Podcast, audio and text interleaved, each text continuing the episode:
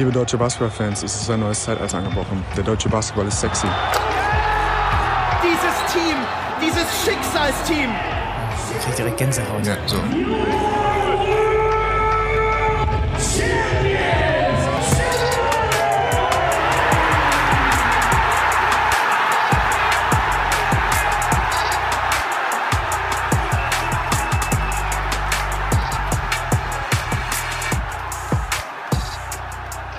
Peer, ähm, ich habe eine Frage an dich.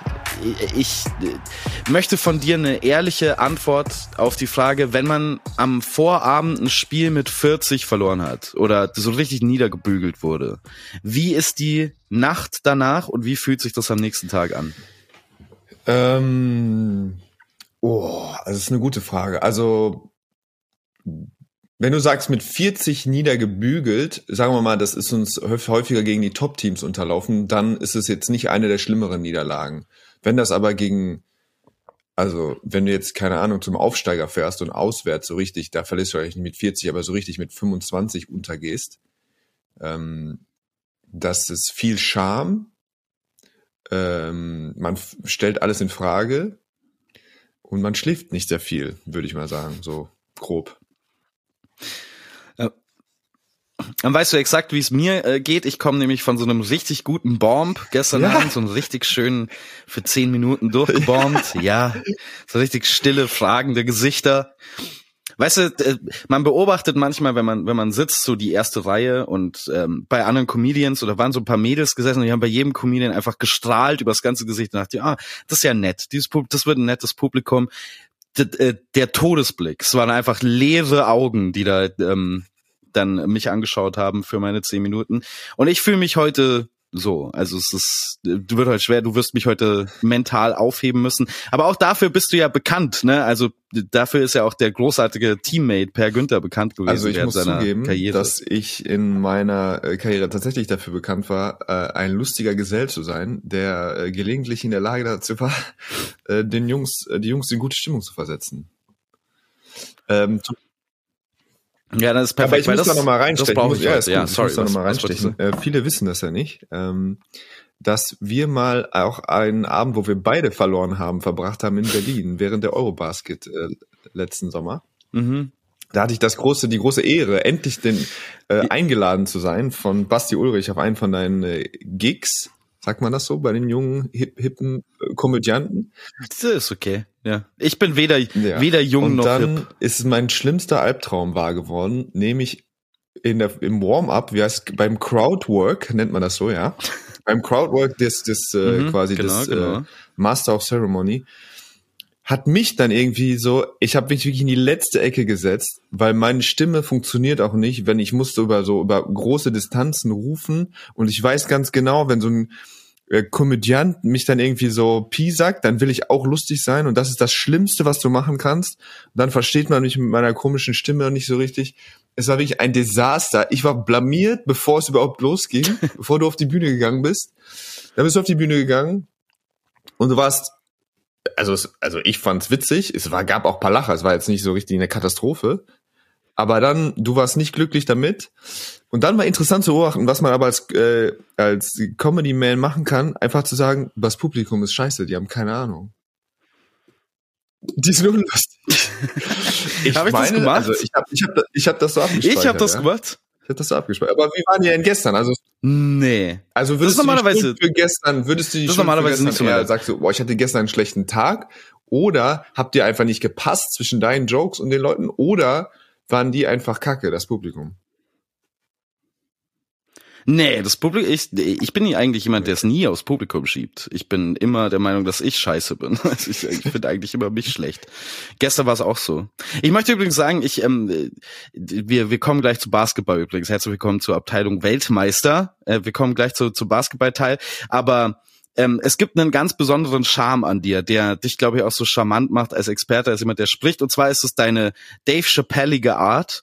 Ähm, in sehr moderner Art und Weise zu denken, gleichzeitig Wörter zu verwenden, die seit dem 20. Äh, seit den 20er Jahren niemand mehr gesagt hat, also den 1920er Jahren, wie zum Beispiel der Komödiant oder Pisacken. Das ist fantastisch. Ja, gut. Das ist schön. Du bist ja ein guter Beobachter, wie ich sage. Das sagt man ja immer über Komödianten, dass sie gute Beobachter. So. Hm. Und beobachtet habe ich am Wochenende Schöne, Basketball, schöne Per Günther. Aber bevor wir zu den Ereignissen der letzten Woche äh, kommen, würde ich erstmal auf äh, eine weitere Podcast, naja, nicht interne Sache, aber den mhm. Podcast betreffend. Ähm, per, du wirst in die heiligen Hallen gehängt. Dein Trikot wird in die heiligen Hallen der Ratio Farm Arena ähm, hochgezogen werden im Januar gegen Tübingen. Ähm, du hast dir den Termin ausgesucht, wenn ich es richtig verstanden habe. Ähm, erzähl mal, wieso und wie du dich fühlst und alles mögliche. Ähm, das ist richtig. Ich habe letztes Jahr ähm, also war ja quasi mein erstes Jahr äh, nach dem Beenden meiner Karriere und äh, Thomas Scholl hat mir quasi gesagt, dass ähm, sie mein Trikot hochziehen wollen, aber sie wollen einfach ein bisschen Zeit äh, verstreifen lassen, ins Land ziehen lassen, ähm, bevor das passiert. Da muss ich auch schon wieder sagen, da lag er tatsächlich goldrichtig. Äh, ich freue mich, äh, irgendwie ist es ein, ich habe mich damals natürlich schon gefreut, ich freue mich, wenn es passiert.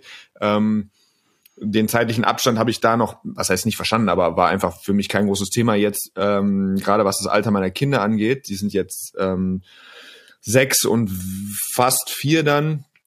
Ähm, ist es schon nochmal äh, also eine Riesensache für uns, für mich als meine Familie. Ich war während meiner Karriere tatsächlich oft auch der kalte Fisch und Zyniker und dachte so, was, das ist jetzt alles nicht so wichtig, was wir hier machen.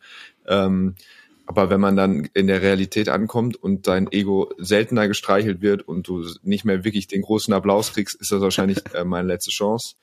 Äh, ich freue mich da riesig drauf. Ich glaube wirklich, dass das, ähm, wie gesagt, eigentlich ist meine Karriere, also es ist immer noch so, ähm, ja, was wir Sportler leisten, ist am Ende, weiß ich nicht, ob es dann immer so viel Huldigung braucht. Ähm, aber es ist schön, wenn es passiert. Ähm, ja, gerade in Ulm denke ich mir natürlich immer, es wäre natürlich noch cooler, wenn irgendwie auch ein Jarvis Walker da hinge und äh, ein Jeff Gibbs hinge, weil also das waren ja, als ich angekommen bin, so die die Persönlichkeiten, die so viel dafür getan haben, dass irgendwie in dieser Region so viel Basketball-Verrücktheit einfach existiert.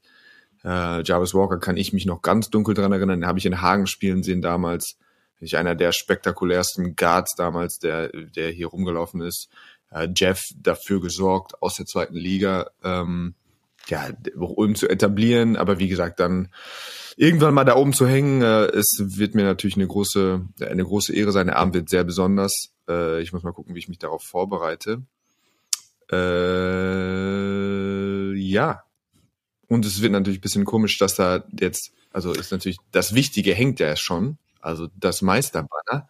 Es wird natürlich auch hm. witzig sein, je nachdem, wo sie mein Trikot hinhängen, dass dann einfach stehen wird, keine Ahnung, Per Günther 2008 bis 2022 und dann das Meisterbanner 23. Mhm. Äh, ja, genau, Man genau, sollte direkt genau, so ein Pfeil, genau. so ein Logikpfeil in, in einer Philosophievorlesung die, die Kausalkette aufgehört. Ist auf, hängt auf jeden Fall in der, in der. Ja, da, ich glaube, da, da, da kann man sich sehr drauf freuen. Da werde ich mit Sicherheit. Vielleicht fahre ich sogar nach äh, nach Ulm. Vielleicht bekomme ich ja irgendwie die Gästeliste, um mir das äh, anzuschauen. Ähm, ich habe aber dieses Wochenende, muss ich sagen, so ein bisschen meine Augen reiben müssen kurz, weil ich habe jemanden gesehen in Orange spielend, wo ich mir dachte, irgendwie sieht das so ein bisschen aus wie Per Günther zu seinem Heyday. So ein bisschen die Bewegungen, nicht ganz gleich, aber schon, schon nicht so unähnlich. Und der Kerl hat äh, Rasta Fechter den Sieg beschert gegen die BG Göttingen. Jetzt erstmal die, die, vielleicht nicht so provokante Frage, wie ich es erst dachte. Tommy Hughes oder Tommy QC. Die NCAA-Kommentatoren mhm. haben ihn immer Tommy QC genannt. Dementsprechend bin ich noch nicht ganz sicher, wie man ihn wirklich ausspricht. Wie viele Parallelen sind dazu Per Günther? Ey, ich habe ihn auch mir angeguckt, natürlich äh, spannend. Ich habe ja ähm, letztes Jahr schon auch irgendwie, hat man von ihm gehört. Ähm, aber ich dachte so, boah, ich weiß nicht, ob wir wieder Fechter machen können. Es kann ja kein Fechter. So, ich weiß nicht, wie viel, wie viel Burn, äh, Rasterfechter kriegen soll hier bei unserem Abteilung Basketball Podcast. Aber ja klar, Grünloh wieder ein Granatenspiel, wie unglaubliche spek äh, spektakuläre Partie. Aber Kuz äh, oder QZ Ähm, ja, wie gesagt, es gibt immer die, wo man nicht weiß, funktionieren die dann auch in der BBL so, wie man sich das, wie man das vorher gesehen hat, aber das war schon, ähm, da scheint es keine großen äh, irgendwie Adjustments geben zu müssen für ihn. Ja. Der ist schon auch ein wendiger, spritziger, äh, spielfreudiger junger Mann. Macht 37 Punkte gegen Göttingen generell Pokal, ähm, Pokalwochenende.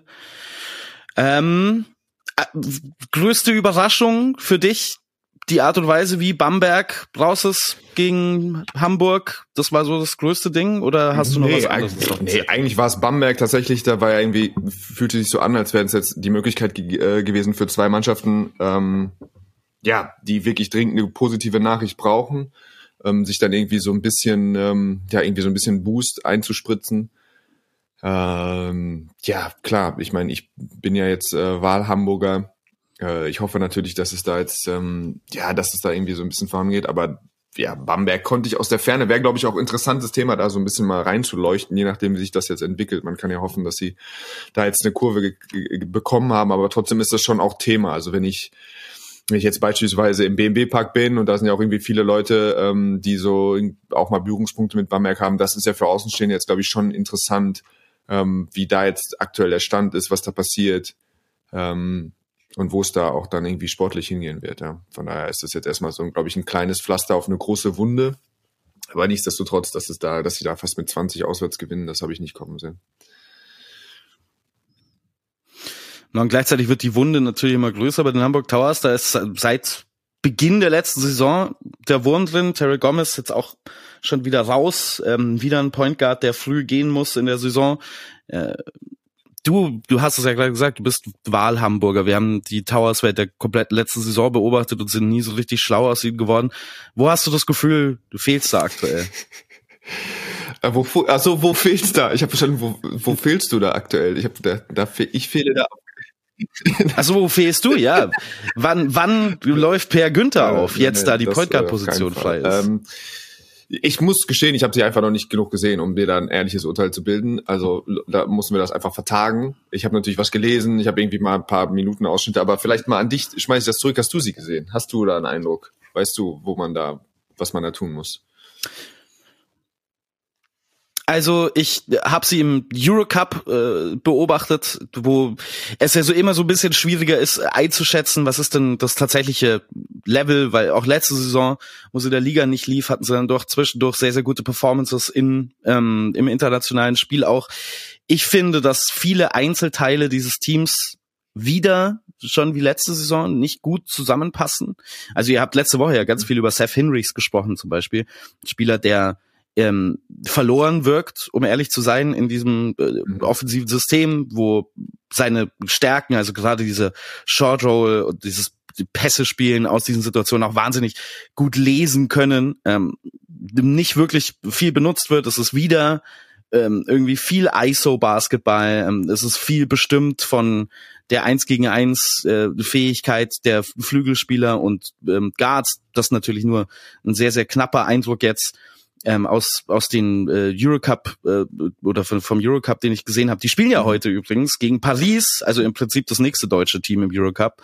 Ähm, also ich ich ich habe das Gefühl, dass man so ein bisschen darauf vertraut hat, dass einige dieser Spieler, die man sich geholt hat, so schnell einen Schritt nach vorne machen. Es ist wieder ein paar jüngere, talentiertere Spieler dabei. Also ähm, Durham zum Beispiel zuletzt, 25 äh, ist der erst äh, zuletzt in Großbritannien gespielt, schwer einzuschätzen, hat in Lavrio äh, vorher in Griechenland äh, okay, äh, eine okay Rolle gespielt.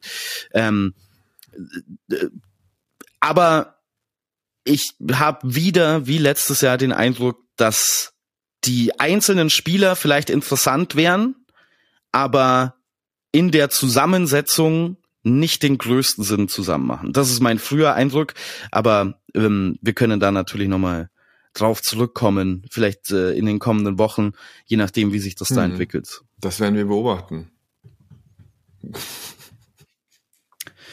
Dann schauen wir doch, wir wollten, wir wollten ja, ja so ein bisschen Rundflug machen, Per, heute. Wir haben uns ja heute vorgenommen, uns äh, in den Magenta mhm. Sporthelikopter zu setzen ähm, und mal durch Europa und äh, vielleicht auch über den großen Teich rüber zu fliegen und auf unsere Legionäre zu gucken und was die so machen, ähm, wie die so unterwegs sind. Und da wir gerade schon dabei waren, die äh, Hamburger spielen im Eurocup gegen Paris und da haben wir einige ähm, deutsche Legionäre mit dabei. Ähm, Thomas Isalo, der Head Coach natürlich, äh, Trainer des Jahres in der BBL gewesen, Leon Kratzer, Sebastian Herrera, Mike Kessens, TJ Shorts, eigentlich im Prinzip die kompletten Telekom Baskets Bonn von der letzten Saison. Du hast das Projekt ja durchaus mit Interesse ja. auch beobachtet, ähm, aus der Ferne. Wenn du denn schon welche hast, was sind denn deine frühen Also ich muss tatsächlich erstmal sagen, das hat mich noch mehr ähm, äh, ja in so eine Richtung geschoben, dass ich dachte, wie besonders Isalo und auch Kais sind.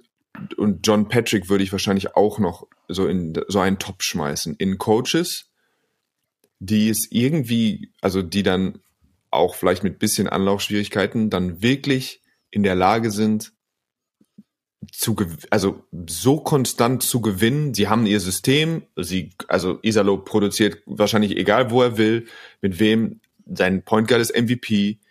Äh, er kann, also ich habe das Gefühl, du kannst ihn egal wo du ihn hinstellst, ähm, gewinnt er die Spiele. Das ist so selten. Also also ähm, wie soll ich das sagen, dass du einfach eine Garantie, also dass du jemanden verpflichten kannst. Ich glaube, für mich ist dieses Coaches sind so keine Ahnung. Du hast so eine, du hast so diese wie ist das Standard Normalverteilung, die 80 Prozent irgendwie in der Mitte, wo du, die sind ganz gut, die sind fachlich gut, die haben eine Ahnung und dann ist es, verpflichten sie vorher und wie sie verpflichtet haben, ist quasi, ähm, sage ich mal, so 60, 70 Prozent von dem entscheidet darüber, was in der Saison passiert. Und dann haben sie drei, vier gute Saisons äh, und dann sind es ein, zwei schlechte, weil irgendwas nicht zusammengepasst hat.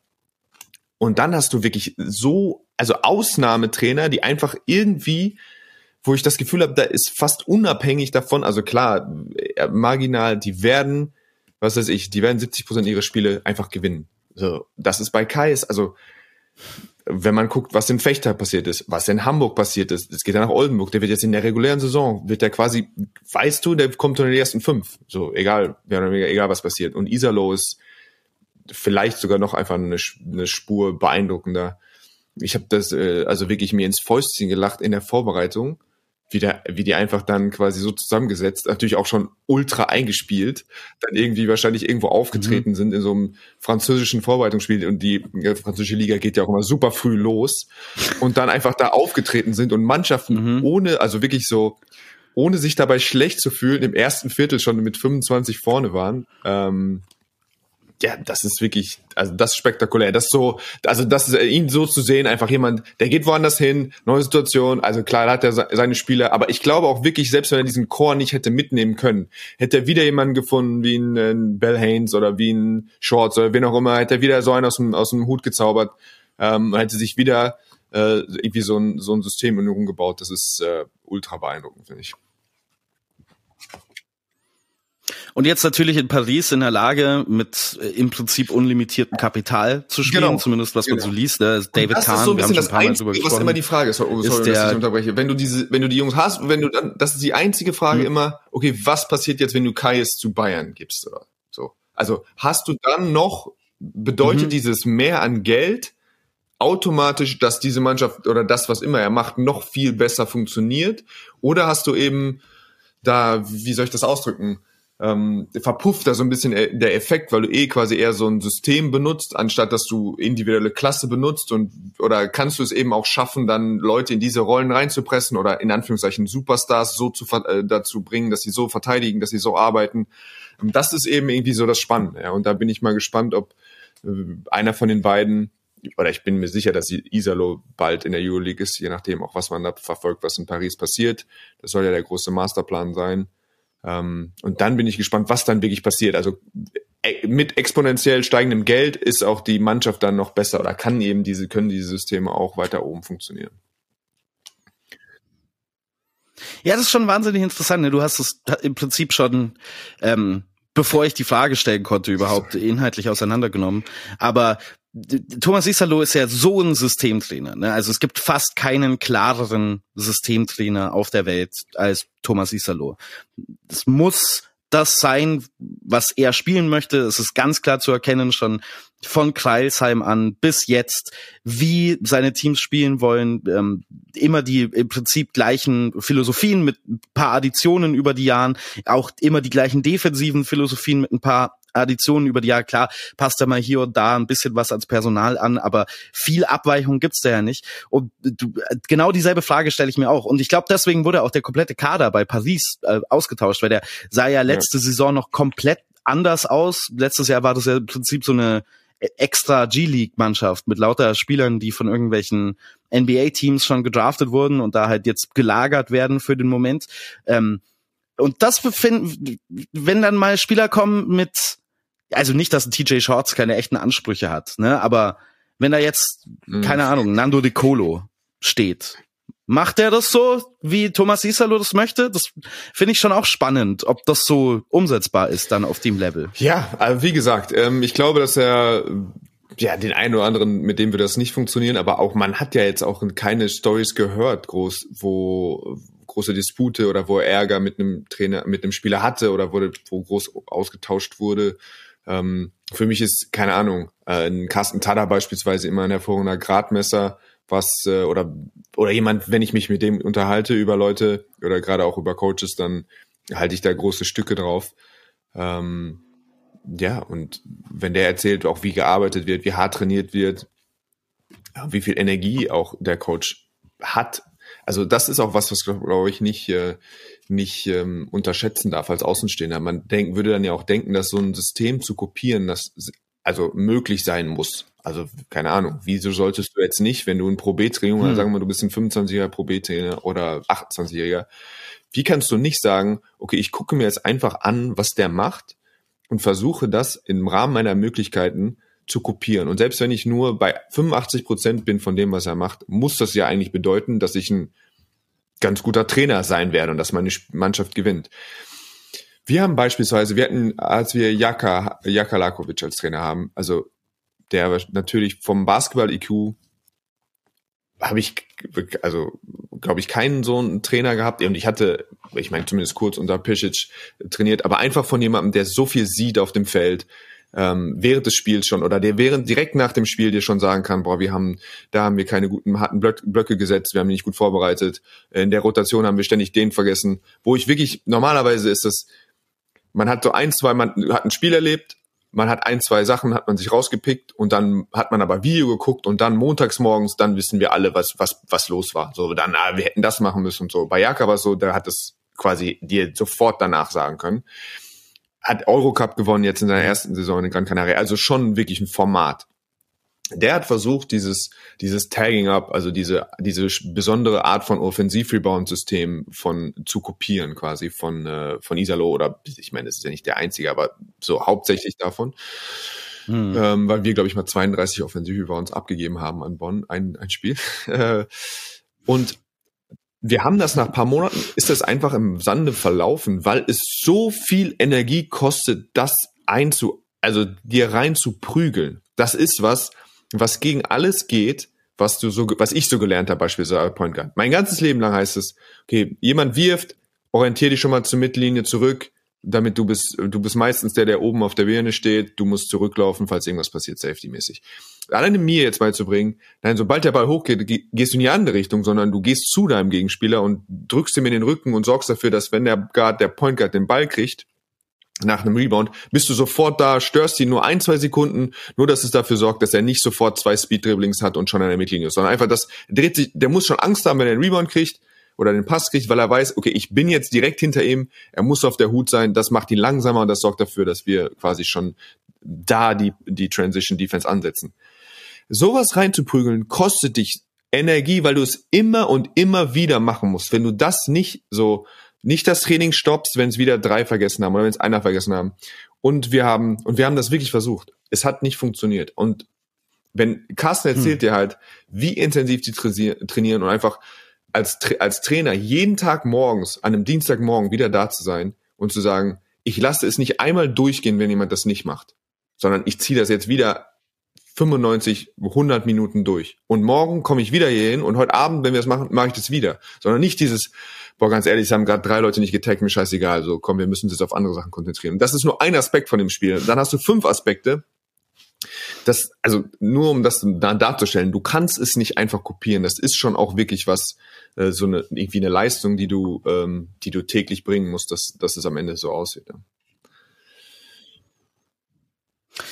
Ja, es wurde jetzt äh, bei den Telekom Baskets Bonn so ein bisschen ähm, versucht. Da war der Eindruck aus der Preseason und jetzt auch von den ersten paar Spielen, dass man dieses System ähm, wieder ähnlich spielt, natürlich mit komplett verändertem Personal, mit Roll Morse auf der Coaching-Position. Lustig ist natürlich, oder was heißt lustig, oder erwartbar vielmehr ist, dass das Profil von Paris wieder genauso aussieht wie die ähm, Teams von Thomas Isalo in der Vergangenheit, sind wieder dominant beim Offensivrebound, haben jetzt allerdings ein Heimspiel mhm. verloren gegen Le Portel. Das war ganz ja. außergewöhnlich in der Isalo-Zeit ähm, haben aber trotzdem wahnsinnig guten Saisonstart. Jetzt haben wir viel Zeit mit äh, Paris verbracht. Noch ein kurzer Blick auf die deutschen Spieler da.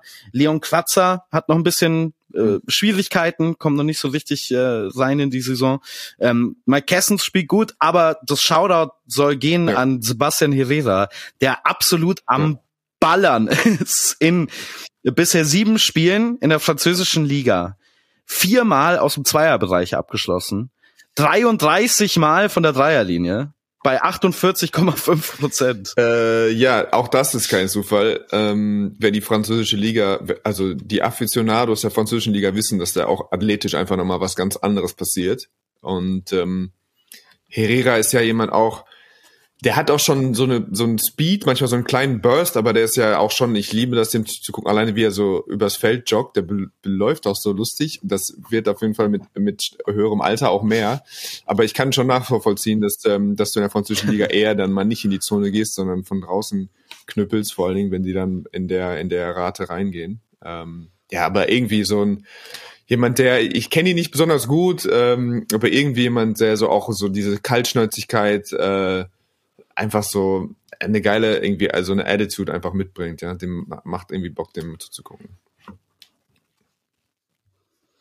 Ja, also ähm, einer meiner absoluten Lieblingsspieler der vergangenen Jahre aus der BBL. Ähm, dann ähm, Gehen wir mal weiter. Du, ähm, du, du, ich, ich fand die Idee von dir sehr, sehr gut, diesen, diesen Rundflug zu machen mal über Europa. Und ähm, nächste Station, würde ich sagen, ist, ist mal Spanien. Wir gehen mal, gehen mal, fliegen mal rüber nach Spanien ja.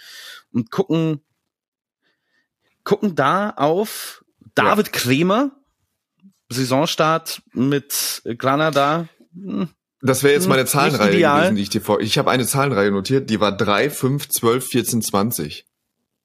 Das ist, das sind, das die, sind Scores die Scores von, von David, die Punkte von David Kleber in den fünf Tendenz. Spielen bisher. Äh, ja, am Anfang einfach nichts getroffen, ähm, aber schon direkt Minuten bekommen und auch Würfe bekommen. Also bei David heißt es ja generell, wenn Minuten, dann gibt's auch Würfe. Da findet er schon seinen, da findet er schon einen Weg. ähm, aber nee, es ist äh, auch cool zu sehen, spielt er mit Felicio zusammen, äh, auch in, äh, auch wenn er nur ein Jahr in der BBL war, irgendwie auch, äh, glaube ich, ein, also für mich oder cooler Ulmer gewesen, wirklich eindrücklicher Mannschaftskamerad, auch für wenige Monate. Äh, und zockt, um den muss man sich auch, also das ist schon auch beeindruckend, dass man jetzt wirklich einfach ähm, ja, so eine äh, Hülle und Fülle an Spielern hat, wo man weiß, ja, dann geht er nach Spanien und da ist nicht mehr so die große Angst, hui, hui, ob das klappt, ob er da sich durchsetzen kann, so, das ist gar keine Frage. Der wird da eine Granatensaison spielen. Ähm, eine Granada-Saison spielen. Das ist der, das ist ungefähr mein Joke-Level zurzeit. Also Dabei hattest du gesagt, ablesen, du machst keinen, aber da kommt da, Zinn, da kommt doch der Erste. Da kommt doch der Erste. Mhm.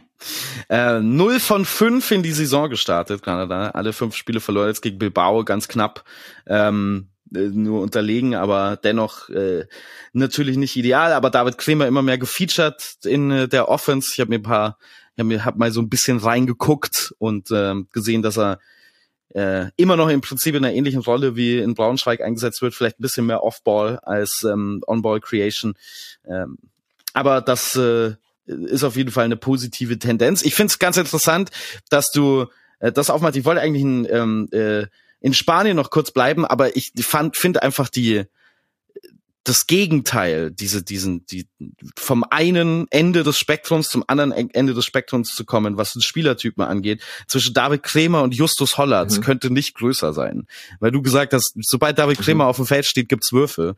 Justus Hollatz jetzt äh, zweimal 30 Minuten gespielt in der Türkei, ich glaube drei Würfe genommen oder Ich darf sowas. ich meinen wieder ähm, Darf ich war der Move zu früh? Also war der Move zu früh, Per? Also, nee, also ja. erstmal die Entscheidung, ich mag das, wenn Leute eher zu groß denken als zu klein. Also wenn er sagt, ja, ich gehe äh, zu FS und das wird schon, das finde ich nie falsch so. Ähm, wie gesagt, ich habe ja schon gesagt, ich hätte mir bei Berlin gewünscht, das wäre mein, ich glaube immer noch an den Trade. Ähm, aber, wie gesagt, er spielt dauernd auf der zwei. Er spielt ständig, mhm. läuft er von Ecke zu Ecke. Es macht mich wirklich aggressiv. Er spielt mit Darius Thompson zusammen. Ja, also wie gesagt, dieses eine Spiel äh, natürlich äh, entscheidend, wo er fünfmal geworfen hat und viermal wirklich nur Catch and Shoot oder ein Cut. Also es geht nicht. Wir brauchen, ähm, ich weiß nicht, ob der Timo Kröger was sagt. Äh, das ist der äh, Gründer von Tellem. Nee. Einer, einer Modemarke, einer Klamotten, Streetwear-Lifestyle-Marke, würde ich jetzt mal sagen. Dann sagt äh, mir natürlich nichts. Hast du äh, schon mal in die Kamera geguckt, na, seitdem so, wir sprechen? So flyes Shirt bist du da. Äh, ähm, ist ja auch, ich glaube, äh, Justus ist, äh, glaube ich, da schon äh, auch irgendwie verbandelt. Ich glaube, da irgendwie Testimonial. Also es wird langsam Zeit. Du solltest bitte über die ersten Free Juice äh, T-Shirts nachdenken. Wenn nicht, auch in kleiner Stückzahl, bitte, äh, Timo, ein nices Free Juice äh, Trikot, äh, T-Shirt bitte für mich, wenn das so weitergeht. Ähm, haben wir eigentlich jemals diese, ich weiß nicht, ob das auch was für Timo Kröger ja. heißt, da, ne? Timo Kröger. Haben wir eigentlich jemals diese Clap-Eis-Trikots bekommen? ich, ich warte auf die immer noch, auf diese Clap-Eis-T-Shirts. Das ist irgendwie vier Jahre jetzt her, dass die kommen sollten. Mit so einem Eiswürfel, das Gesicht von Toby Clap-Eis als äh, auf einen Eiswürfel drauf projiziert und dann Clap-Eis. ja, ja. Äh, ja, Clappy Eis. Nee, das war auch ein Highlight damals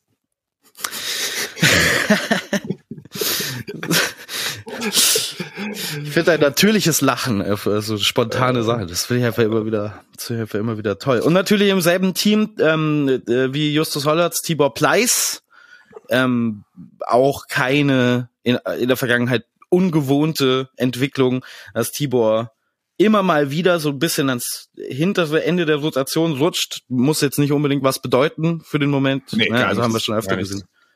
Nee, ich glaube, den das kennen sie einfach, ist die große Bekannte.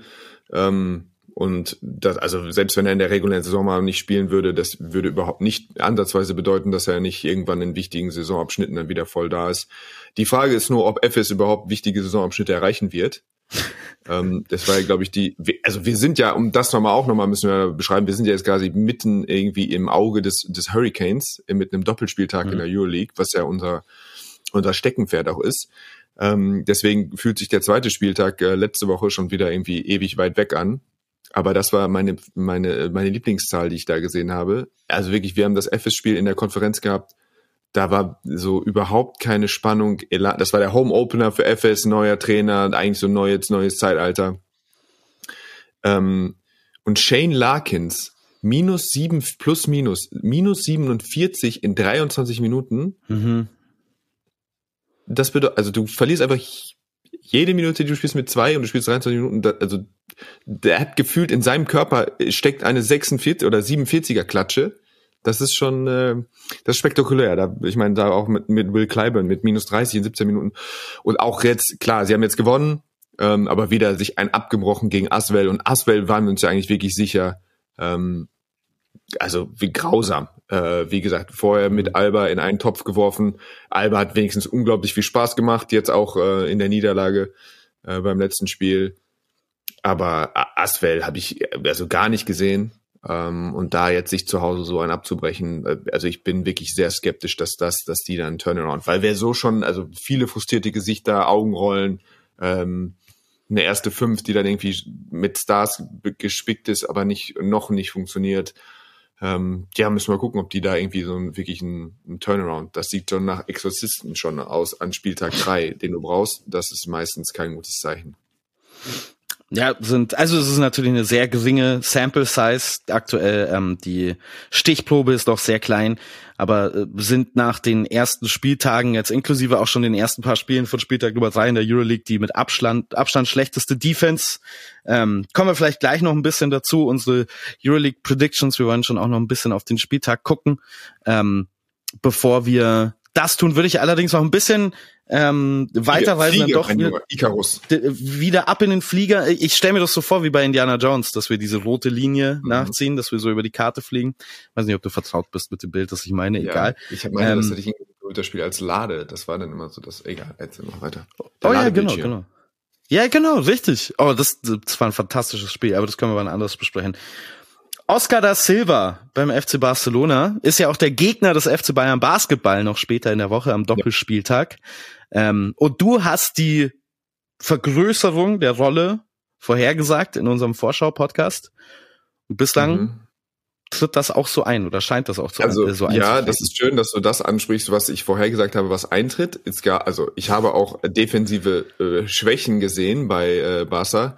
Die gibt es auch, aber nochmal, ich war auch gestern gestartet, ein super Spiel gemacht, gerade in, in den ersten Minuten. Äh, trotzdem ist es so eine Sache, manchmal glaubt man, man kennt jetzt den modernen Basketball, bla bla bla. Der Fit also es ist für mich ein Mysterium, dass das für ihn so gut funktioniert. Er hat jetzt, hm. Oscar hat jetzt in, äh, in der U-League noch keinen Dreier versucht, spielt quasi ausschließlich auf der Vier mit einem Wesley zusammen, der wieder wirklich, also er wieder quasi auch irgendwo einen Jungbrunnen gefunden hat, bewegt sich wieder besser, aber jemand, der ja auch gar keine, also den Floor gar nicht stretchen kann. Das heißt eigentlich vier und fünf ohne Stretching. Ja, ist erstmal mein Bauchgefühl immer, kann nicht funktionieren. Und dann mit einem Hernan Gomez gerade, der eigentlich, der, der wirklich zeigt, dass er im Pick and Roll eine, eine dominierende Kraft sein wird. Ähm, und auch da einen Spieler einen Vierer daneben zu stellen, der noch keinen, also auch schon in, was ich, in über 40 Minuten noch keinen Dreier versucht hat, denke ich mir, das kann nicht funktionieren. Und dann guckst du auch die Statistiken sonst an, irgendwie fünf Punkte, zwei, drei Rebounds. Und dann, also eigentlich, so in der Theorie, denke ich mir, wie klappt das? Und dann siehst du ihn und ich weiß es immer noch nicht, wie es klappt, aber trotzdem habe ich das Gefühl, es passiert immer was Gutes. Die sind, also, er spielt, er, er tänzelt leichtfüßig, flitzt er irgendwie übers Feld, ähm, er crasht natürlich immer die offensiven Bretter, was er sowieso macht. Ähm, er ist schnell, er läuft im Fastbreak, also er läuft, er macht alle diese geilen Sachen und trotzdem, also und ich denke mir, boah, den willst du auf dem Feld haben und es ist auch wirklich geil, dass er sich da durchsetzt und trotzdem denke ich mir immer, boah, so irgendwie so fällt mir das noch schwer, das so richtig zu verstehen, wie das, wie das funktioniert und wie er sich da reingewurschtelt hat in, in diese Rolle. Ich habe schon ein ähnliches Gefühl mit dem FC Barcelona. Das wird auch ganz interessant noch jetzt gegen den FC Bayern Basketball später in der Woche aus meiner Sicht, weil ich eben so das Gefühl habe, dass das alles schon auf sehr wackeligen Stelzen gebaut ist, aktuell dieses Konstrukt. Man muss auch dazu sagen, jetzt in diesen ersten Saisonwochen, Nicolas Laprovitola spielt out of his mind bisher, trifft jeden Wurf, ähm, ist sowohl in der äh, Euroleague als auch in ähm, Spanien absolut überragend und Laprovitola natürlich ein super Aufbauspieler.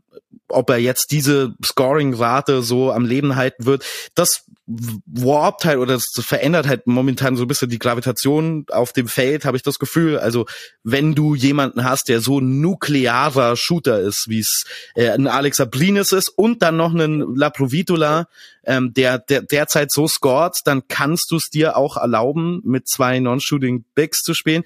Ich kann mir aktuell nicht vorstellen, dass das für immer so bleiben wird. Also der FC Barcelona hat das zweitbeste Offensivrating bisher in der Euroleague. Wie gesagt, ist noch wenig ähm, äh, gespielt, ist noch wenig Einblick.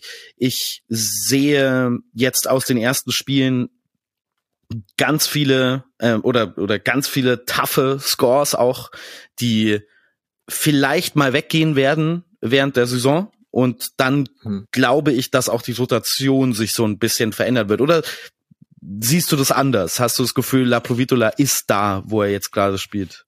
Nein, ist er nicht. Das wird sicherlich wieder runterkommen, aber das kann natürlich dann, aber es ist nicht ausgeschlossen, dass andere dann wieder so, also dann auch noch wieder vier, fünf Prozent drauflegen. Ähm, es ist schon interessant zu sehen.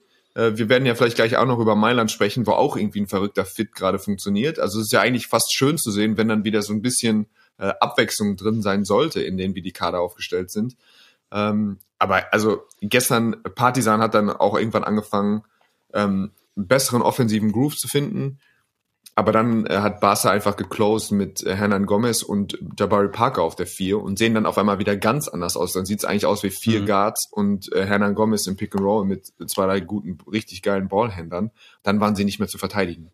Also es wird schon, glaube ich, generell so ein bisschen so sein, dass du entweder diesen defensiven Look hast mit der Silver und Vesely oder eben dieses äh, diese offensive, also das ist dann die haben fast jeder Wurf war hervorragend rausgespielt dann. Und dann haben sie natürlich irgendwo eher Schwächen in Defensive. Ich bin gespannt, wie Grimau, Grimau damit spielt. Natürlich werden sie, äh, werden sie auch mal ab und zu ein paar Spiele verlieren, aber ich glaube schon, dass sie unter, unter am Ende unter den ersten fünf mindestens landen werden. Ich habe jetzt noch, ich habe jetzt noch einen kleinen Überraschungstrip für dich parat. Wir steigen jetzt oh. nochmal ins Flugzeug. Ich würde dir jetzt so die Augen verbinden, damit du nicht weißt, wo wir hinfliegen. Äh, wir, wir, haben eine la relativ lange Reise vor uns, denn ich habe das Gefühl, wir haben da zumindest da fühle ich mich mitschuldig, da ich ja auch letzte äh, Saison schon an diesem Podcast beteiligt war. Wir haben schon lange nicht mehr die Augen gerichtet auf Ariel Hookporty, der mhm. eine super große Rolle spielt in Melbourne ähm, in der NBL. Äh, 21 Jahre jung, ähm, also das hat sich jetzt. Das, das ist verstörend, ja. Ja, also wenn man so die Wunderknaben halt, die man schon mit 16 irgendwie hat, wahrgenommen hat oder schon, glaube ich, wurde schon gegen das Block, gegen das Brett gepinnt von Hook Porty vor fünf Jahren, wie gesagt, dass der dann irgendwie auftaucht und schon Verletzungsproblem, also eine Riesenverletzung, zurückgekämpft, Comeback-Spieler und dann irgendwie steht auf einmal, der junge Mann ist 21, das ist äh, weird auf jeden Fall.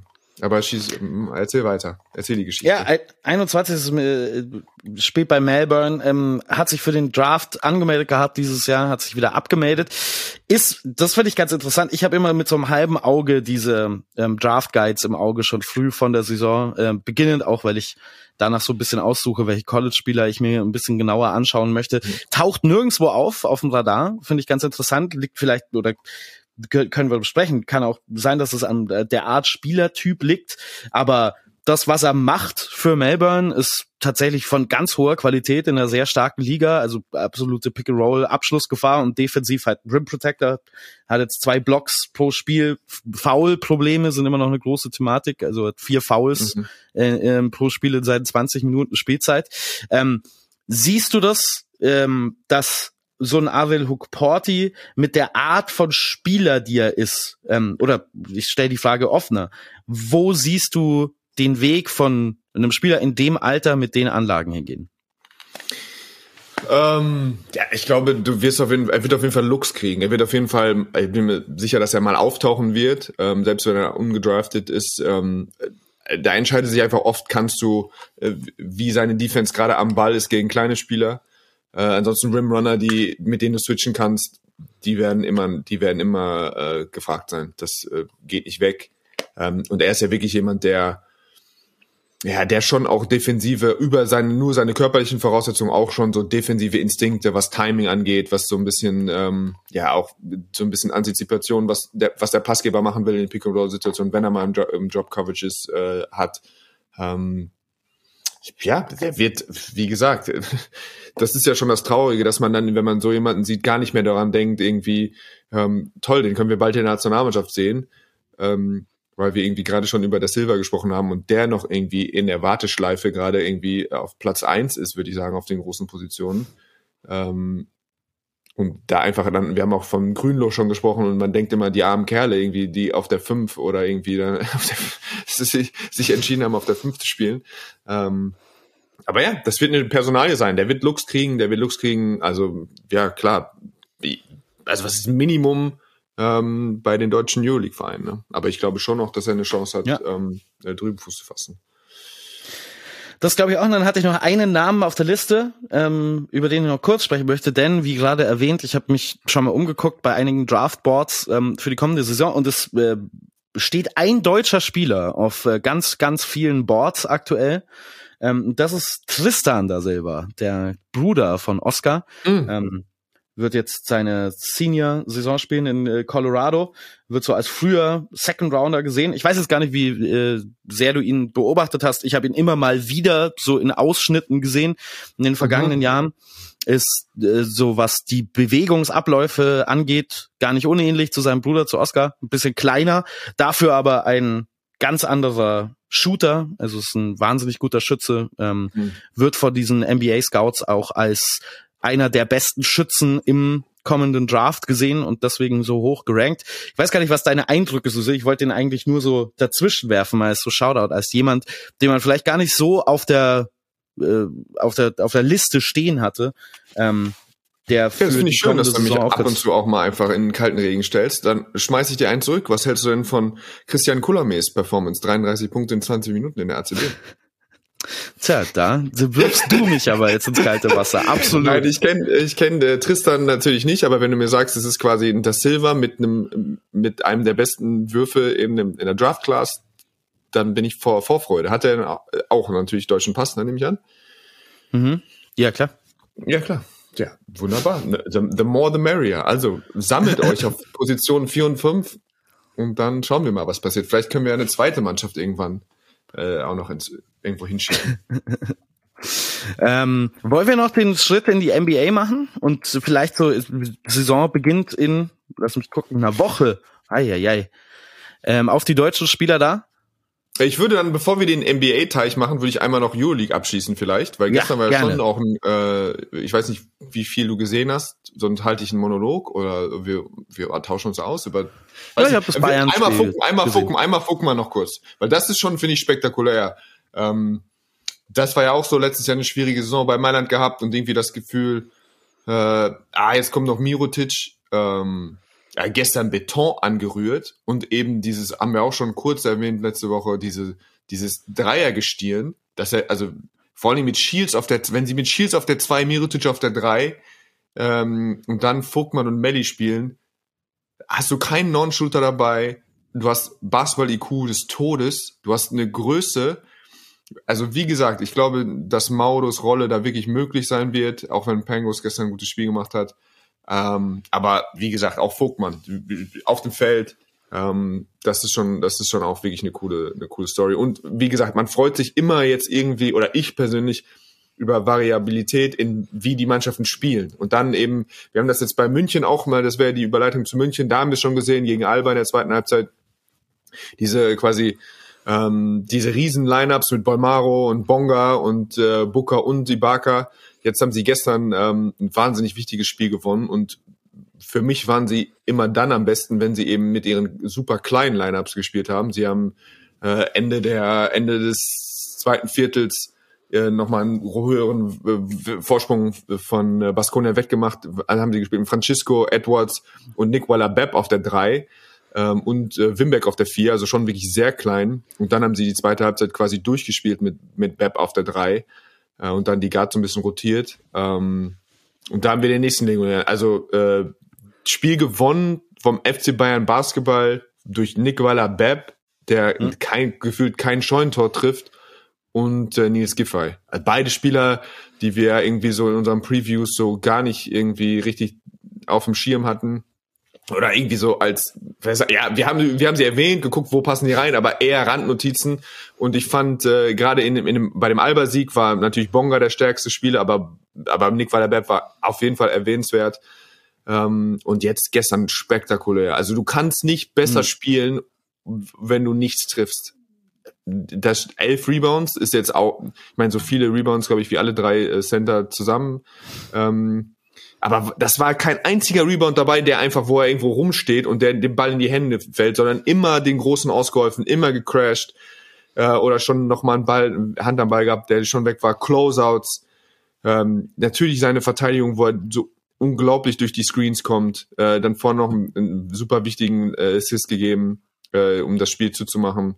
Äh, und das hat man, glaube ich, auch nicht kommen. Also wir wussten, München ist variabel und wird alle möglichen Looks und Gesichter haben als Mannschaft, aber in diese ultra kleine Line-Up mit Giffey auf der 4, Nicola Bepp auf der 3 und Francisco und trotzdem irgendwie in der Euroleague zu überleben, kannst natürlich auch nicht gegen jede Mannschaft. Aber dann sahen sie schon, ähm, da das gut aus und trotzdem defensiv eben auch ähm, äh, dagegen gehalten. Ähm, genau das ist ja der Grund, weshalb auch der FC Bayern Basketball Nick Weiler-Bepp ähm, in so oder so hohe Stücke, so große Stücke auf Nick Weiler-Bepp hält, ähm, weil er für die, weswegen ja auch für die deutsche Nationalmannschaft so wichtig war. Ne? Wir, du hast es glaube ich schon mal gesagt, dass wir ihn so ein bisschen vergessen, weil er jetzt diesen Sommer nicht dabei war. Die Entwicklung am offensiven Ende von Nick Weiler-Bepp war ja auch immer deswegen so ein großes Thema, weil sonst so viel stimmt, weil sonst alles passt bei diesem Spieler. Ich glaube, es das passt Einstellung, die Defense sowieso, der, die Art und Weise, wie er ein Spiel beeinflusst, auch wenn er A, nicht den Ball in der Hand hat, weil er ja auch mit seinem ähm, Slashing, mit seinen Aufball-Cuts wahnsinnig gefährlich ist, das Spiel wahnsinnig gut liest und ähm, mit seiner, mit seinem Hasse, mit den ganzen kleinen Sachen, die er macht. Und das jetzt dann noch kombiniert in der Theorie mit diesem 1 gegen 1 Scoring Game, das er halt derzeit leider gar nicht hat. Er zeigt immer mal wieder so Ansätze, er hat dann immer mal wieder so zwei Wochen Abschnitt, wo man sich denkt, boah, krass, das ist ein mhm. Euroleague Top Spieler auf dem Level. Aber das sind Spieler, wo wir jetzt dann doch schon seit ein paar Jahren auf diesen nächsten Schritt offensiv warten, so einen Einfluss hat, auch wenn dieser nächste große Schritt nie wirklich gekommen ist, zeigt ja, wie hoch die Qualität ist, die er in all diesen anderen Aspekten des Spiels hat für mich. Ja, auf jeden Fall. Und äh, da würde ich auch nochmal äh, bei dem Spiel gestern Lasso erwähnen, oder Lasso, ich weiß, ich habe mich immer noch nicht entschieden, ich, ich hau immer beide raus.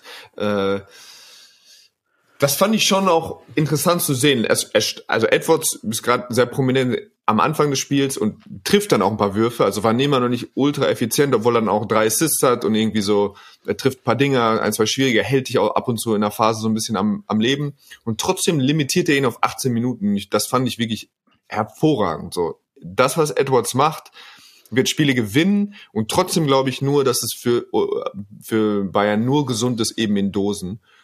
Und dann gestern, obwohl er, du willst dann ja, dass jemand, der so schwache Spiele in der Euroleague gehabt hat, dass er dann sein Breakout-Game hat und dann denkt man irgendwie so, okay, jetzt, dann lässt er ihn völlig von der Leine heute, wenn er die ersten, wenn ein paar reingehen. Hm. Das nicht zu machen und dann die zweite Halbzeit die komplett eben zu sehen, dass, dass die Giffey und Nicola Bepp das Spiel gewinnen und die dann fast durchspielen lassen in der zweiten Halbzeit, äh, obwohl du eben so einen Kader hast, ähm, das war schon irgendwie spektakulär. Das fand ich, äh, klar, irgendwie jetzt, man braucht nicht immer, egal, auch wenn das eben so ein Meistertrainer ist, bei jeder irgendwie komischen Sache, die dann funktioniert, irgendwie dann gleich in Ohnmacht fallen, aber das fand ich schon so von, das, manchmal passt das eben so genauso zusammen mit dem, was du dir so vorstellst und das war wirklich in der, von der Minutenverteilung hervorragend. Auch wenn es jetzt zum Beispiel dann auch mal bedeutet, dass eben Bonga da nur zwölf Minuten spielt und in der zweiten Halbzeit quasi gar nicht mehr, was natürlich bitter ist für mhm. uns, irgendwie, weil wir den immer spielen sehen wollen. Aber das war schon äh, hervorragend gecoacht gestern. Das finde ich ganz, ja.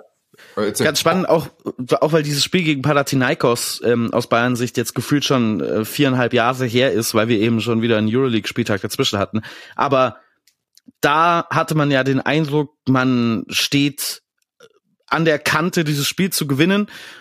Carsten Edwards hat einen rabenschwarzen Tag, Leandro Bolmaro in dem Spiel überragend, aber Pablo Laso lässt ihn spielen, lässt ihn durch diesen Slump durchspielen, auch wenn es bedeutet, dieses Spiel am Ende zu verlieren. Ich würde es natürlich nicht nur wegen Carsten Edwards, aber er hat äh, der fünf in dem Fall nicht äh, unbedingt gut getan. Ähnlicher Fall für dich, oder? Wie Dennis ja. Schröder gegen Lettland. Also du musst diesen Spieler dann da durchspielen lassen. Ja, du musst es, du musst es mal machen, glaube ich, aber eben mal, auch wenn es dann interessanterweise, wenn es dann bei ihm läuft, dann macht das eben nicht. Also so, ich fand das schon, wie gesagt, ich fand das das interessant, dass er ihn da dann eben dann einfach begrenzt hat. Und ich, wie gesagt, ich glaube, dass 18 Minuten wahrscheinlich die perfekte Minutenanzahl sind für mich für, also klar, sind es mal 22, was soll's, aber es ist eben nicht dieses 25 Minuten super dominante Edwards, sondern ähm, du wirst deine Fenster kriegen, wo wir dich auch so featuren und dann kannst du eben auch, kriegst du deine FGAs ohne Ende. Aber äh, ein großer Teil des unseres Spiels findet auch ohne dich statt. Und wir sehen dann eben auch anders aus in der offensiven Idee, die wir haben. Bayern dann in dieser Doppelspieltagswoche ähm, am 20. Das bedeutet am Freitag äh, ab 20.15 Uhr das Ganze bei Magetta Sport. Zu Gast beim FC Barcelona. Ja, Aber Das wie ist wichtig ist, auch dieser Sieg gestern? Also du bist schon zehn hinten im vierten Viertel. Gefühlt wäre jetzt, äh, also Panathinaikos, äh, Panathinaikos wird sich nicht als, also als Mannschaft darstellen, mit der München auf jeden Fall auf Augenhöhe ist. Ich fand, wenn ich sie so gesehen habe, fand ich München eigentlich besser und ich bin mir sicher, dass sie von zehn auch mehr Spiele gewonnen hätten. Aber ähm, du wärst ja jetzt, quasi mit, also wenn du jetzt eins und zwei wärst und du hättest eigentlich gedacht, boah, eigentlich sind wir schon Baskonia sehr schlagbar, Panathinaikos schlagbar, wir haben jetzt nur den Sieg gegen München in der Hand und spielen jetzt gegen Barcelona und du bist so ein Gefühl, geht das schnell Richtung eins und drei. Ähm, bei der Liga einfach tougher Start, auch weil das Programm eben, weil Panna nicht die, die Übermacht ist, die man denkt, sondern eben auch eher einer der un, wahrscheinlich der zweiten, äh, der zweiten Tabellenhälfte. Ähm, und Baskonia auch nicht so stark. Das heißt, du hast eigentlich einen guten Schedule gehabt zu starten. Und wenn du da jetzt mit 1 und 2, äh, das ist nicht viel. Also ob du 2 und 1 bist und 1 und 2, denkt man, aber irgendwie ist schon ein Riesen. Für mich ist das ein, äh, ein Riesensieg gewesen für so die, für die Dynamik jetzt für die und für den, für so einen Start, für das Gefühl einfach für so einen Start. Ja. Ja, stimme ich dir absolut zu. Das Ganze auch ohne Sergi Barker noch. Ähm, Ja. das ja, nichts, nichts getroffen, Sergi Barker nicht dabei und trotzdem jetzt irgendwie 2 und 1, jetzt hast du ein Heimspiel gegen Barca. Ähm, so, wer weiß, ähm, das ist schon für, so für die Vorbereitung, äh, werden alles dabei war und nicht und die Barker noch nicht im, also für das, was so los ist, dein Star der Vorbereitung, irgendwie katastrophale Spiele, ist die Stand jetzt erstmal heute irgendwie nicht so schlecht. Auswärtsspiel beim FC Barcelona Ah, aber sind sie. okay. Aber äh, war nicht so wichtig, dass ich da, dass, da dazwischen alles. der spanische Woche. Bayern hat wahnsinnig viele Auswärtsspiele ähm, in wahnsinnig kurzer Zeit. Äh, das kommt dann natürlich auch wieder ähm, die andere Richtung zurück. Wir wollen noch auf äh, Alba Berlin gucken. Ähm, ja, zwei Spiele, zwei Niederlagen ähm, gegen Baskonia letzte Woche äh, dagegen gehalten. Äh, Möglichkeit auf den letzten Wurf gehabt. Diese Sequenz, die letzte, ich habe sie nur so aus dem Augenwinkel äh, gesehen, weil ich gleichzeitig ähm, äh, das Spiel Bayern gegen Panathinaikos kommentiert habe, habe es mir dann natürlich danach nochmal angeguckt. Das war alles ein bisschen komisch, ähm, wie das endete. Aber das sind Äh. auch so die Wehwehchen von neue Abläufe, oder? Ja, wissen neue Abläufe, aber nochmal, es war selten habe ich ein Spiel gesehen, äh, also oder eine Niederlage, die so Spaß gemacht hat wie die. Ähm, also die Minuten, wo Spaniolo auf einmal zeigt, dass er was passieren kann, wenn er mal gute Gefühle hat in den Händen und einfach aggressiv den Ball nach vorne bringt, immer guckt zu scoren. Tim Schneider macht ein Granatenspiel.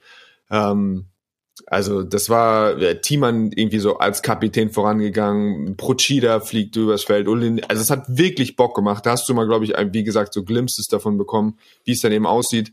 Einfach keine Unterstützung von den von den nominellen, von den Verpflichtungen. Kein Bean, kein Brown.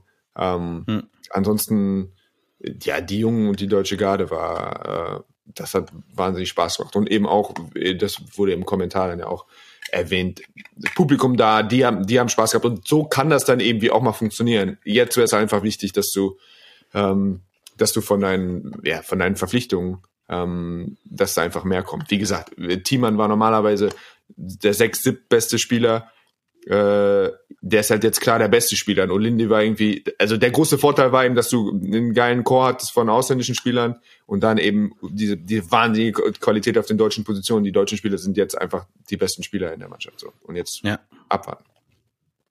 Ähm, sieht man dann heute Abend gleich wieder, 20.15 Uhr gegen Virtus Bologna. Live bei Magenta Sport natürlich auch die Partie. Ähm, wir sind kurz vorm Ende. Ich kann ein bisschen schwer einschätzen, wie lange wir tatsächlich schon gemacht haben, weil wir einen, einen längeren Aussetzer zwischendrin hatten, wegen technischer Probleme auf beiden Seiten. Aber ich würde gerne noch kurz in Richtung NBA gucken und natürlich Fokus auf die deutschen Spieler. Äh, wir müssen jetzt nicht jeden einzelnen durchgehen. Wir haben ja mittlerweile ein paar. Das heißt, es würde ja schon einiges an Zeit äh, kosten.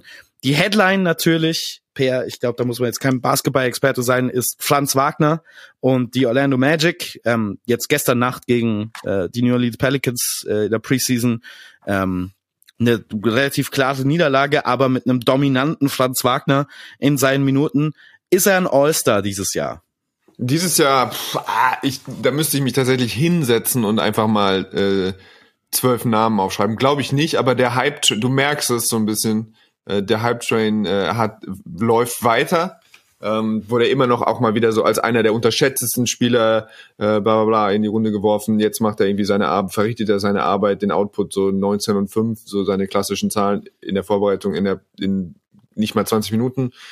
Ähm, spannend. Ich, es wird einfach da so ein bisschen darum gehen, wo wie wie die wie die Offense, wo sie hingewichtet wird, wie viel Banquero macht, was so sonst so passiert.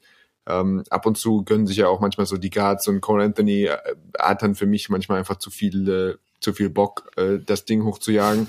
Also, aber ja, wenn er gefeatured wird, wenn er, also, wenn er vier, fünf Positions mehr bekommt, wird er genauso effizient sein und dann wird er eben auch Zahlen auflegen, die du schon auch mit All-Star-Team äh, in Verbindung bringst normalerweise. Ja, die Orlando Magic sind so ein Team, wo man ganz schwer, ähm, aus meiner Sicht zumindest vorhersehen kann, wo die landen werden. Es gibt so viele junge Spieler in diesem Kader, die den nächsten Schritt vor sich haben. Einige sehen sie auch schon. Ist so ein Play-in-Kandidaten in der kommenden Saison. Ich, ich sehe es ähnlich wie du, dass die Touches und die Verteilung in dem Team eine riesen Frage sein werden, weil man so viele äh, Ballhändler hat, die gerne äh, nicht, nicht viel anderes tun würden, als den Ball in den eigenen Händen zu halten. Also Cole Anthony, Michael Foles, ähm, Anthony Black, der jetzt noch mit dazukommt als weiterer mhm. Guard. Da wird's dann schon irgendwann schwer, die alle gleichzeitig zu füttern. Aber auch in diesen Situationen ist ein Franz Wagner halt perfekt, weil er nichts wegnimmt. Also er nimmt nichts vom Tisch für andere Spieler. Ob das dann seine persönlichen Zahlen positiv beeinflusst, ist ihm auch, glaube ich, ein bisschen egal, was ja auch wahnsinnig gut ist. Und ähm, ich glaube, dass eine Saison ansteht, in der viele Leute ein bisschen enttäuscht sein könnten mit Blick auf seine Boxscore. Stats. Hm. Irgendwie ah, 18 Punkte pro Spiel, 7 Rebounds, das ist jetzt irgendwie nicht so der Schritt nach vorne. Ich glaube aber, dass er sich qualitativ wahnsinnig weiterentwickelt hat, nochmal über den Sommer. Und ich glaube, auch wenn das Scoring vielleicht nicht so dominant aussehen wird, dass er zumindest unter den NBA-Nerds am Ende des Jahres ja. als einer der besten, ähm, ja, so Rollenspieler mit ähm, Potted oder mit, mit, mit, er ist nicht wirklich ein Rollenspieler, aber so, dass die absolute High-End, was man von einem Rollenspieler haben möchte, vielleicht gesehen wird. Ja. Und Mo Wagner heute auch schon wieder mit, äh, mit sehr viel Bang mir für sehr in sehr wenig Zeit. Ja, ähm, einer der, ich glaube, Scorer pro Minuten gibt's kaum jemanden in der NBA, der mit Bo Wagner mithalten kann. Ich glaube, wenn man seine per 36 Stats anguckt, dann scoret er irgendwie 40 Punkte auf 36 Minuten oder so. Äh, das geht natürlich auch nur für eine gewisse Zeit, aber ähm, das, was er da liefert, offensiv ist schon ähm, cool. Dann haben wir noch Dennis Schröder bei den Toronto Raptors. Ähm, komplett neues Team, komplett neue Rolle. Im Prinzip hat Dennis Schröder jetzt alles erreicht, was man als Basketballer erreichen kann. Ähm, er wollte immer dieses All-Star-Team in der NBA. Er ist jetzt nicht mehr äh, Mitte 20. Siehst du noch mal so einen Push? Ich finde das tatsächlich keine so uninteressante Frage. Ich glaube, in NBA-Kreisen wird das gar nicht als realistisch wahrgenommen.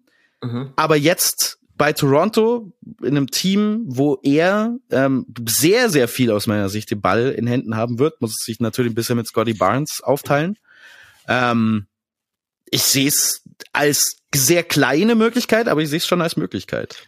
Also ich glaube nicht, dass er All-Star wird, aber ich glaube, es viel wichtiger für ihn ist es einfach nochmal die Bühne zu haben und den, den, den, quasi den weißen Canvas, wo er einfach nochmal sich hinstellen kann mit seiner Farbpalette, die er sich in den letzten Jahren angeeignet hat und einfach wirklich nochmal regelmäßig Abende haben kann mit, was weiß ich, mit 30 und 10 oder wie auch immer, weil so gut ist er, glaube ich. Es ist wirklich verrückt zu sehen, was Rolle in der NBA ausmacht. Und sagen dir eben, predigen dir ja alle Spieler, aber dann siehst du eben, ja, wie muss sich Dennis fühlen, wenn er dann mit einem SGA auf Augenhöhe spielt, mit einem äh, was weiß ich, mit ne, äh, mit Mika Bridges irgendwie, der dann ihn nicht halten kann und so. Und dann geht er wieder, oder dann, dann weiß er eigentlich, ich, normalerweise gehe ich jetzt wieder rüber in die NBA und äh, hab dann irgendwie jetzt gegen neben LeBron die Rolle, wieder in der Ecke zu stehen und ab und zu mal einen offenen drauf zu jagen.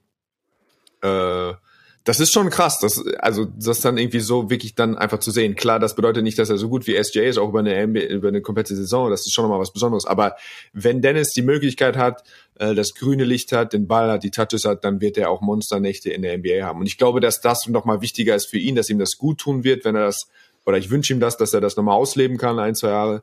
Ähm, dass da bei ein All-Star-Dings rausspringt, Mhm. das kann ich mir jetzt auch nicht vorstellen. Jetzt ist Dame auch noch im, im Osten. Ähm, ja, keine Ahnung. Das wird, glaube ich, das wird tricky, aber darum geht Also für mich, aus meiner Perspektive, geht es gar nicht darum, sondern einfach, äh, einfach ihm nochmal noch mal zu zeigen, das ist ja auch schwierig in so einer Dramaturgie von so einer Karriere. Du hattest es in Atlanta, dann hast du das Gefühl, du wirst immer besser, aber deine Rolle wird quasi kleiner. Oder es, du hast nicht mehr, findest nicht mehr diese Möglichkeit, so genau das so aufzulegen. Obwohl auch bei OKC, da hat er viel Lob zurecht bekommen für die Saisons. Aber einfach, es ist komisch, wenn du es zu früh hast eigentlich und dann später nicht mehr. Und deswegen hoffe ich, dass er nochmal irgendwie, dass es da für ihn nochmal in so eine Richtung geht. Und dann haben wir natürlich in der NBA noch Maxi Kleber, der hoffentlich an seinem Game gearbeitet hat über den Sommer. Oh, du hast doch gesagt, du willst, aber ich muss noch mal bei Franz, eine Überleitung gibt's von, von Franz Ja. und Dennis, auch wenn wir jetzt wahrscheinlich viel zu lang sind. Ich weiß gar nicht, was passiert, wenn wir zu lang sind. Äh, ob die Leute einfach auf, aufhören. Ich meine, ihr habt, ihr habt ja die Option. Wir, wir glauben, ihr seid mündige Leute. Und wenn ihr sagt, boah, nee, eine Stunde ertrage ich sie, aber eine Doppelte Stunde Geschwindigkeit. gar keinen Bock oder so. Ähm, Franz und Dennis haben Folgendes getan. Sie sind, sind nicht nur Weltmeister geworden, sie sind absolute Ehrenmänner. Sie haben nämlich mit ihren anderen zehn Spielern einen originalen WM-Ball unterschrieben. Den gibt es nur ein einziges Mal. Das ist dieser wunderschöne WM-Ball. Da ist, da sind diese Herzchen drauf. Also wirklich, sie haben den mit Medaillen und quasi nach Champagner riechend hat die komplette Weltmeistermannschaft einen einzigen Ball unterschrieben. Dieser Ball befindet sich in meinem Besitz aktuell, Ui. wird jetzt aber an äh, United äh, äh, Versteigerung.de äh, gegeben. Den Link kriegt ihr noch besser. Und der wird für einen hervorragenden guten Zweck, nämlich für Basketball, wird dieser Ball versteigert werden. Der wird in den nächsten ein, zwei Wochen, da wird natürlich jetzt alles geprüft, weil das ja, also das hat ja so einen Wert, dieser Ball, das wird natürlich jetzt geprüft, Mhm. durch, geht durch diese ganzen Hände und so weiter. Und es geht wirklich alles an diesem Geld, was dafür, also wirklich jeder Cent geht an Basketball Aid, direkt an Krebskranke ging. Also ihr macht was Hervorragendes und ihr könnt dann so auf ihrem, auf eurem Mahagoni-Schreibtisch, wenn ihr ein geiler CEO seid irgendwo und seid Basketball-Fan und ihr wisst nicht, was ihr mit eurer Kohle machen sollt, besorgt euch diesen Ball. Es gibt ihn nur einmal. Alle sind drauf. Es gibt ein Foto, wie Franz und Dennis ihn unterschreiben. Das könnt ihr euch daneben stellen. Also es ist wirklich eine absolute Bombe.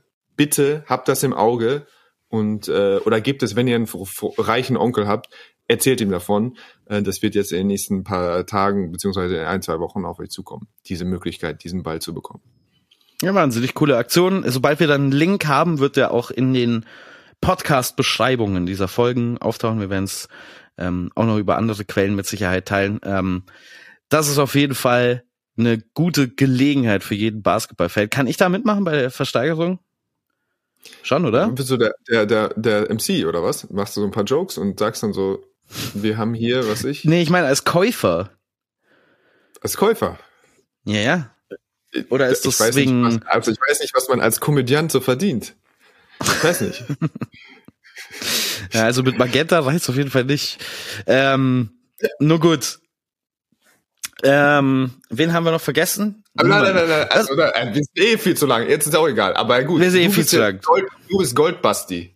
Das wollte ich mich schon sowieso fragen. Wirst du, der ja dann wenig FaceTime bekommt bei so einer Übertragung, aber quasi die Stimme, die das, äh, das überträgt, mehrere Fragen leiten sich darauf für mich ab. A, wirst du ab, äh, angesprochen. B, wenn du nicht Nope. angesprochen wirst, fühlst du dich wie dieses Meme auf der Mann auf der Party, der irgendwie so, weißt du, der steht dann da In der und das Ecke eine, steht, ja. das, das eine They Pärchen macht eng, das, das, das eine Pärchen macht Engtanz und der andere dance irgendwie so und äh, das, die, die Story ist halt, ihr wisst gar nicht, wie geil ich bin, wer ich eigentlich bin. So, keiner weiß hier auf dieser coolen Party, dass ich Basti Ulrich bin.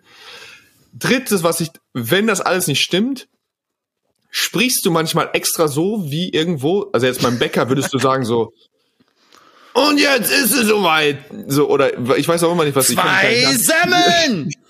Ja, so. Und dass jemand mal sagt so, oh, ich glaube, er ist es. Sowas? Gibt es sowas Nee. als Kommentator? Nee, Nichts, einfach ähm, nichts. Du bist absolut nach Hause gegangen, das ist nicht, dein Leben hat sich nicht verändert. Nichts ist Nee, passiert. tatsächlich. Tatsächlich nicht. Ich bin an dem Abend nach Hause gegangen. Also es ist nicht ganz so krass wie bei Jan Lüdecke, der am selben Tag noch Rugby kommentiert hat. So krass war es bei mir nicht. Aber ich bin an dem Tag nach Hause gekommen ähm, und war doch so ganz gehypt von WM-Finale und krass. Und dann war meine Freundin zu Hause und hat gesagt, du kannst du Wäsche machen noch und das war's. Damit war das abgeschlossen für immer. Äh, ich werde nicht, also ich werde nicht erkannt. Ähm, ich werde auch nicht gefragt, was für mich perfekt ist. Also es ist wirklich ideal, weil ähm, ich möchte all das nicht. Also ich hatte keine Lust drauf. Es gab eine Comedy-Show, äh, eine größere Comedy-Show, bei der ich gespielt habe, wo am Anfang Leute meinen Namen skandiert haben und ich dachte erst, das wären die Comedians, die anwesend waren und dachte Mhm. mir, was, was soll denn der Scheiß jetzt? War er sauer, weil man das nicht tut. Und dann hat sich rausgestellt, es waren Leute, die Basketballfans waren. Aber es waren zwei Leute unter 800. Also, ähm, also, das ist so ungefähr das, was seitdem passiert ist an Fame Boost. Okay. Naja, es ist ja noch Zeit. Ja, ich weiß nicht, wie viel größer es noch werden soll als die, als das WM-Finale. Was soll jetzt noch passieren? Dieser Ja. Podcast Also, vielleicht. Ja, also dann eher ernüchternd. Also ja, dann ist nicht mehr Nee, Zeit, das ist, es ist nicht ernüchternd, das ist völlig fein, wirklich. Ja, Äh, wir wissen ja, wir haben, wir kennen dich ja, auch die Zuschauer zu Hause wissen, kennen dich ja als humilden Knaben, der das nicht möchte. Ja. Ähm, deswegen müssen wir jetzt auch äh, aufhören mit äh, Airtime, bevor äh, dann doch noch Leute anfangen, einen äh, zu erkennen. Vielen geloben- Dank an dich, Per. Wir loben, besser zu sein. Nächstes Mal ist es nur eine Stunde. Entschuldigung, liebes Aber wir sind nur eine Schneide- Stunde. Schneide- Schneide- Schneideteam. Wir müssen ja eine Viertelstunde rausschneiden hier, weil wir, weil wegen P Problemen. Also wir kommen, glaube ich, ziemlich genau hin. Ähm, vielen Dank an dich, Per. Ähm, und wir hören von dir. Bist du irgendwo on air? Ich weiß es gar nicht. Ich bin wahnsinnig unprofessionell. Das merkt man jetzt wieder. Nee, ist in Ferien in Hamburg und ich bin im Urlaub tatsächlich eine Woche und steige Ah. aber nächste Woche Donnerstag in Berlin in der Halle ein Hm. und äh, freue mich sehr darauf. Ja, cool. Ähm, da freue ich mich auch. Ganz viel Spaß. Den haben wir da Mailand, glaube ich. Ich glaube Berlin Mailand. Ah, ohne Maodo. Bitter. Ich schau, soll ich doch mal überprüfen, bevor wir das einfach so rausgeben an unsere Hörer? Ja, vielleicht, warte mal, dann sage ich das noch. Die Euroleague-Seite. Mein Internet ist wahnsinnig langsam. Games, Mhm. zack. Spieltag Nummer Sieht so aus. Gegen 5, Emporio Armani Milan. 20 Uhr, wunderbar. Ja, genau. Ja, da freuen wir uns drauf. Ähm, und natürlich nächste Woche Mittwoch der Podcast vermutlich wieder mit Belly Zander an Richtig. deiner Seite. Dann sage ich vielen Dank fürs Zuhören an alle und bis zum nächsten Mal. Gehabt euch wohl. Ciao.